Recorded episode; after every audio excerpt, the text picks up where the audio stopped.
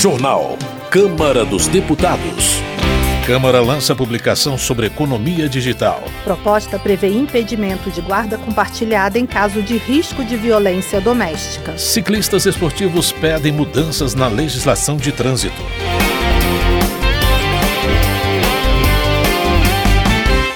Boa noite. Ciclistas esportivos pedem mudanças na legislação de trânsito para aumentar a segurança nas ruas e programam manifestação para o próximo mês. A repórter Silvia Munhato acompanhou a audiência pública que tratou do tema. Representantes do ciclismo esportivo defenderam em audiência da Comissão do Esporte da Câmara que esses esportistas não sejam obrigados a usar ciclovias e que nas vias onde não existam ciclovias possam circular em bloco e não em fila indiana. De maneira geral, porém, os convidados pediram a redução das velocidades atuais nas vias urbanas. Viviane Helena Zampieri, da Comissão de Segurança no Ciclismo do Rio de Janeiro, diz que a obrigação de usar ciclovias, onde elas existem, não serve para o ciclismo esportivo, que desenvolve velocidades superiores a 40 km por hora, representando um risco para os demais ciclistas. Ela também diz que quando os ciclistas esportivos circulam nas vias normais, eles são obrigados a seguir em fila indiana. Mas Viviane explicou que isso é mais perigoso, porque o Código de Trânsito diz que os carros devem manter um metro e meio de distância dos ciclistas, o que é um risco. Se os ciclistas andassem em bloco, os carros seriam obrigados a mudar de faixa ou ultrapassar. Alguns convidados defenderam o projeto que reduz a velocidade máxima nas vias urbanas de 80 km por hora para 60 km por hora. Também foi citado o projeto que obriga que os motoristas façam avaliações psicológicas. A professora de psicologia Ingrid Neto, do UDF, elencou vários motivos pelos quais alguns motoristas não obedecem o limite de velocidade. Há também essa falsa percepção de que a gente controla tudo, né, no ambiente de trânsito, que a gente controla o nosso comportamento. Então nada acontece comigo, né? Eu estou correndo aqui, mas eu tenho total controle do meu veículo, né? E a gente sabe que isso não é verdade, né? Enfim. Ana Luísa Carbone, da União de Ciclistas do Brasil, diz que é importante reduzir a velocidade nas vias para proteger também os ciclistas comuns e os pedestres. Segundo ela, o total de acidentes de trânsito graves aumentou 11% em 2021, chegando a 234 mil. O Brasil estaria na terceira posição mundial de mortes por esses acidentes. Pesquisa com motoristas no Brasil, segundo Ana Luísa, revela que 11% dos motoristas acreditam que as placas de velocidade são apenas indicativas. Ela também pediu que seja regulamentado o seguro para bicicletas. O deputado Márcio Marinho, do Republicanos da Bahia, diz que vai pedir nova audiência sobre a readequação das velocidades nas vias, desta vez com a participação do governo. Ele diz que há resistência de alguns em relação ao eventual atraso dos motoristas coisa que a, a história ou a vivência nessas cidades que diminuíram a velocidade, eles dizem o contrário. Além da segurança, da diminuição dos sinistros, de acidentes, de mortes, também o trânsito ficou mais fluido. Eduardo Guimarães, da Associação de Ciclistas de Planaltina, no Distrito Federal, diz que será feita uma manifestação na esplanada no dia 19 de agosto para defender mudanças na legislação. Da Rádio Câmara de Brasília, Silvia Minhato. Saúde. Helder Salomão, do PT do Espírito Santo, comemora o lançamento do programa Brasil Sorridente como uma política definitiva do SUS. O deputado destaca que 111 milhões de brasileiros poderão ter acesso gratuito a várias especialidades odontológicas. Marcon, do PT, celebra a inclusão da Política Nacional de Saúde Bucal no âmbito do Sistema Único de Saúde. O deputado informa que no Rio Grande do Sul serão 350 novas equipes da saúde bucal, 56 novos laboratórios de próteses e 12 milhões de reais investidos. Marcon ressalta ainda que o programa Mais Médicos vai inserir 552 novos profissionais no Rio Grande do Sul, com o objetivo de atender os grupos mais vulneráveis. Além disso, o deputado comunica que o Ministério da Saúde vai investir mais de 100 milhões de reais para cirurgias eletivas e redução das filas nos hospitais gaúchos. Justiça. Proposta em análise na CCJ impede o juiz de estabelecer guarda compartilhada quando o Ministério Público indicar risco de violência doméstica. A repórter Amanda Aragão tem os detalhes. Projeto que impede o juiz de dar guarda compartilhada quando houver risco de violência doméstica ou familiar pode virar lei se aprovado pela Comissão de Constituição e Justiça da Câmara. A proposta já foi aprovada pela Comissão de Infância, Adolescência e Família e agora vai ser analisado pela CCJ. O texto estabelece que, nas ações de guarda, o juiz é obrigado a perguntar ao Ministério Público se há risco de violência doméstica envolvendo o casal ou os filhos, com prazo de cinco dias para apresentação de provas ou indícios. Não havendo provas, o juiz poderá tomar uma decisão favorável à guarda compartilhada. A guarda compartilhada define que ambos os pais são responsáveis, em conjunto, por tomar todas as decisões que afetem os filhos, assim como cuidar e estar na companhia deles. Como explicou a relatora do projeto, deputada Laura Carneiro, do PSD do Rio de Janeiro, o afastamento da criança ou do adolescente do convívio familiar é de competência exclusiva do Judiciário e é necessário em alguns casos. Há situações particulares em que a guarda compartilhada não se mostra a solução mais adequada. Código Civil já prevê no seu artigo 1586 que, havendo motivos graves, poderá o juiz, em qualquer caso, a bem dos filhos, regular de maneira diferente da estabelecida a situação dele para com os pais. O projeto de lei que impede a guarda compartilhada em situações de risco de violência doméstica já foi aprovado pelo Senado Federal. Então, se for aprovado pela Comissão de Constituição e Justiça da Câmara, deve ir direto para a sanção presidencial, sem passar pelo plenário. Da Rádio Câmara, de Brasília, a Amanda Aragão. Coronel Ulisses, do União do Acre, repudia o que chama de usurpação do poder dos representantes eleitos pelo povo pelo Poder Judiciário. De acordo com o Coronel Ulisses, nos últimos meses, o Supremo Tribunal Federal tem cometido uma série de violações constitucionais, ameaçando o Estado Democrático de Direito. Política. Alfredinho do PT de São Paulo elogia as medidas de combate à fome e o relançamento do Minha Casa Minha Vida, anunciados pelo governo Lula, bem como a criação do Programa de Saúde Bucal Brasil Sorridente. Alfredinho destaca a necessidade de mais dentistas à disposição do SUS, argumentando que o tratamento bucal no país atualmente é um artigo de luxo acessível para poucos. João Daniel do PT do Sergipe parabeniza o presidente Lula e a ministra da Saúde pelo projeto Brasil Sorridente Sorridente, que oferece tratamento dentário gratuito para a população. João Daniel também elogia a atuação de Lula como um estadista que tem um olhar amoroso para a população brasileira e cuja voz em defesa dos direitos humanos é respeitada em todo o mundo. José Medeiros, do PL de Mato Grosso, critica a utilização do meio ambiente como pano de fundo para prejudicar o Brasil no mercado internacional de commodities, freando a competitividade do país. De acordo com José Medeiros, o Brasil possui uma das melhores leis ambientais do mundo, garantindo a preservação de 67% de seu território, protegendo encostas, reservas legais, áreas de proteção permanente, fauna e flora. Luiz Felipe de Orleans e Bragança, do PL de São Paulo, reflete sobre a necessidade de uma reforma no judiciário. Segundo o deputado, o poder tem interferido e servido para garantir a governabilidade da atual administração federal, incapaz de compor com o legislativo. Adriana Ventura, do Novo de São Paulo, acusa o governo de tentar aparelhar a empresa brasileira de pesquisa agropecuária, a Embrapa. A parlamentar afirma que alguns dos novos diretores não possuem capacidade técnica para o exercício dos cargos. Adriana Ventura informa ter recebido denúncias de coação e ameaças aos conselheiros para aceitarem as indicações e solicita que eles se mantenham firmes na proteção à Embrapa, um dos maiores patrimônios do Brasil e líder mundial em pesquisas agrícolas. Chico Alencar afirma que o PSOL opera com base no interesse público. O deputado reitera que o compromisso do seu partido é com os mais pobres e com a garantia da transparência do orçamento. Cultura.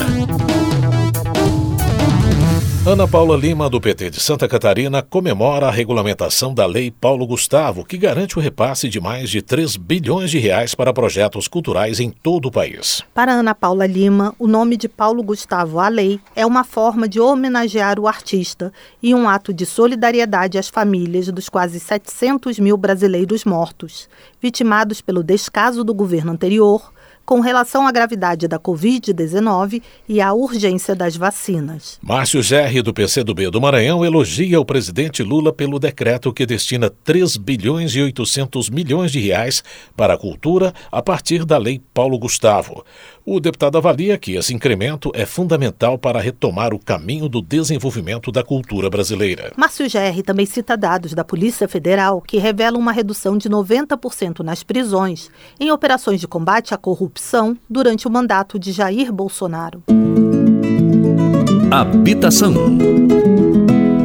Programas habitacionais poderão ter espaços destinados para a produção agroecológica de alimentos. A repórter Maria Suzana Pereira traz os detalhes. Câmara analisa projeto de lei que estabelece a inclusão de produção local de alimentos em políticas nacionais de habitação de interesse social.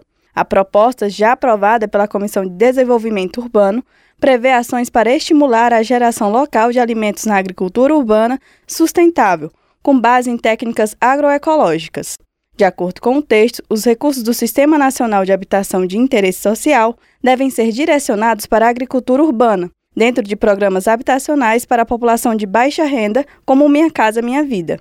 Para o autor do projeto, deputado Nilton Tato, do PT paulista, a agricultura urbana traz diversos benefícios, como a produção em espaços vazios nas cidades, alimentos mais saudáveis e também ajuda na economia local, Segundo o parlamentar, estimular essas atividades para a população de baixa renda favorece tanto os próprios beneficiários quanto o meio ambiente. É justamente essas pessoas que, de repente, um projeto de agricultura urbana, de horta, é, pode propiciar e ter ganhos econômicos, né, inclusive com esta horta. Então, essa é uma questão que é possível organizar né, no condomínio dos projetos habitacionais do Minha Casa Minha Vida. Né, o governo ter uma iniciativa para propiciar esses espaços que possam produzir alimento saudável para essa população e, com isso, articular outros programas do ponto de vista da convivência social, da educação ambiental. Com a proposta, os novos imóveis do programa Minha Casa Minha Vida poderão ter espaços e infraestruturas específicas para a produção agroecológica local. O projeto, que incentiva a agricultura urbana no âmbito das políticas nacionais de interesse social, aguarda discussão na Comissão de Constituição e Justiça da Câmara. Da Rádio Câmara de Brasília, Maria Suzana Pereira. Desenvolvimento Regional. Pompeu de Matos, do PDT do Rio Grande do Sul, é autor de projeto que denomina o viaduto na BR-290 em Eldorado do Sul de viaduto Oniro Camilo. O deputado explica que a intenção é homenagear o sindicalista falecido em outubro de 2020, que lutou pela duplicação da rodovia. Pompeu de Matos também ressalta que a intenção do governo de demarcar terras indígenas para a formação de novas aldeias no Brasil deve levar em consideração os agricultores que vivem nessas áreas há décadas. Gilson Daniel, do Podemos, declara que a prioridade de seu mandato é levar internet e telefonia para todas as regiões do Espírito Santo. Gilson Daniel ressalta a importância da internet para o desenvolvimento da agricultura, a fixação dos jovens no campo, o avanço da saúde, a telemedicina ensina a qualidade da educação e o acesso a serviços públicos. Segurança Pública. Roberto Monteiro, do PL, elogia o comprometimento e a coragem dos policiais militares de todo o país, em especial os do Rio de Janeiro, que colocam em risco suas próprias vidas para proteger a sociedade e garantir a ordem pública. Por essa razão, Roberto Monteiro destaca a importância de o Congresso promover leis para garantir a capacitação dos agentes de segurança e o fornecimento de equipamentos eficazes no enfrentamento de diversas situações. Otone de Paula, do MDB, cobra da Prefeitura do Rio de Janeiro mais rigor no combate ao comércio clandestino na zona sul da cidade. Segundo o deputado, os camelôs ilegais são um elo entre o contrabando e o consumidor final, favorecem o roubo e o furto. O Tony de Paula acrescenta que os camelôs clandestinos, além de contribuírem para a violência, prejudicam o comércio legal e a geração de emprego. O parlamentar acredita que essa desordem urbana é gerada pela falta de combate à corrupção dos agentes públicos da prefeitura. Capitão Alden, do PL, critica a proposta do governo da Bahia de aumentar 4% os salários dos servidores públicos. O deputado argumenta que só para as categorias dos policiais e bombeiros militares, a defasagem salarial acumulada nos últimos oito anos é de 50%. Capitão Alden acrescenta que o governo aumentou os custos do plano de saúde e implementou a obrigatoriedade dos policiais e bombeiros militares arcarem com a compra dos próprios uniformes. Economia. Evair Vieira de Melo, do PP do Espírito Santo, afirma que o projeto do governo federal de reestatizar a Eletrobras será a maior quebra de contrato da história do país. Na visão dele, a proposta coloca em risco a economia e é um desrespeito com o parlamento. Evaí Vieira de Mello sustenta que, ao ser privatizada, a Eletrobras saiu de uma posição deficitária para de geradora de lucro, chegando a garantir a transferência de 22 bilhões de reais em pagamento de concessão de novas outorgas e 1 bilhão de reais em investimentos apenas no primeiro trimestre deste ano. Luiz Lima, do PL do Rio de Janeiro, critica a possibilidade de uso de recursos do BNDES, Banco Nacional de Desenvolvimento Econômico e Social, para a compra de energia da Venezuela para o Brasil. Na interpretação de Luiz Lima, a operação vai alimentar um regime autoritário e não vai ajudar a resolver os problemas brasileiros, como saúde, moradias, desemprego e segurança. Vicentinho, do PT de São Paulo, celebra a manutenção dos Correios como patrimônio público e parabeniza os trabalhadores da estatal pela resistência. Ele ressalta o papel fundamental dos sindicatos e das lideranças sindicais na luta contra a privatização da empresa. Vicentinho celebra o papel dos Correios como serviço público de qualidade e afirma que a estatal está nas mãos do povo graças à vitória do presidente Lula. Foi lançado na Câmara dos Deputados o periódico Agenda Brasileira Economia Digital fruto de parceria entre a Consultoria Legislativa e o Centro de Documentação e Informação da Casa. A repórter Lara Rage acompanhou. Produzida pelas edições Câmara, a Agenda Brasileira tem periodicidade semestral e tem o objetivo de levar ao conhecimento público conteúdos de interesse da sociedade discutidos no parlamento. Os estudos divulgados são desenvolvidos pela Consultoria, órgão de apoio à atividade parlamentar. A edição número 6 do periódico traz nove artigos que tratam das atividades comerciais impulsionadas pelas tecnologias digitais, que geram transformações sociais e econômicas significativas. Os temas incluem contratos digitais, plataformas de economia compartilhada e empresas de tecnologia de grande porte, as chamadas Big Techs. São abordadas tantas questões já presentes na pauta legislativa como as possibilidades que surgirão em um futuro próximo. O objetivo é contribuir para a busca de soluções normativas adequadas à realidade brasileira. Relator da recém-criada Comissão Especial sobre Direito Digital, o deputado Lafayette de Andrada, do Republicanos de Minas Gerais, acredita que o livro vai contribuir com as discussões. Ele chamou a atenção para os perigos da falta de regulação do mundo digital, por exemplo, em relação à captação de dados pessoais. Em boa hora, o presidente Arthur Lira criou a comissão do direito digital, que ela vem justamente com esse propósito de atualizar, entre aspas, o direito, né, modernizar o direito para essa realidade digital. Todo mundo paga com assinatura digital, é com token, mas se você pegar lá o Código Civil, ele está lá na promissória, assinada caneta. Não há uma regulação sobre essa realidade que já existe. Organizador dessa edição do periódico, o consultor legislativo José Evan de Carvalho Araújo disse que os autores refletem sobre as mudanças que o ambiente digital trouxe para o mundo dos negócios. Segundo ele, os contratos digitais apresentaram novos desafios ao direito civil, as plataformas de economia compartilhada ao direito do trabalho e as big techs ao direito tributário e concorrencial. Além disso, diversas outras dificuldades até então inexistentes surgiram quando os novos negócios passaram a permitir maneiras mais eficientes de realizar atividades econômicas, desestruturando setores regulados, como os de telecomunicações e transportes. A pandemia da Covid-19 acelerou ainda mais o processo, intensificando o uso das plataformas de compartilhamento, das compras online e do ensino à distância.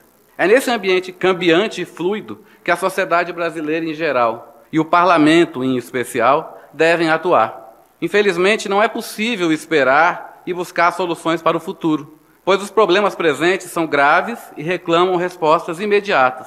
O periódico Agenda Brasileira Economia Digital está disponível na livraria física das edições Câmara, localizada no anexo 2 da Câmara dos Deputados, e pode ser comprado no endereço livraria.câmara.leg.br.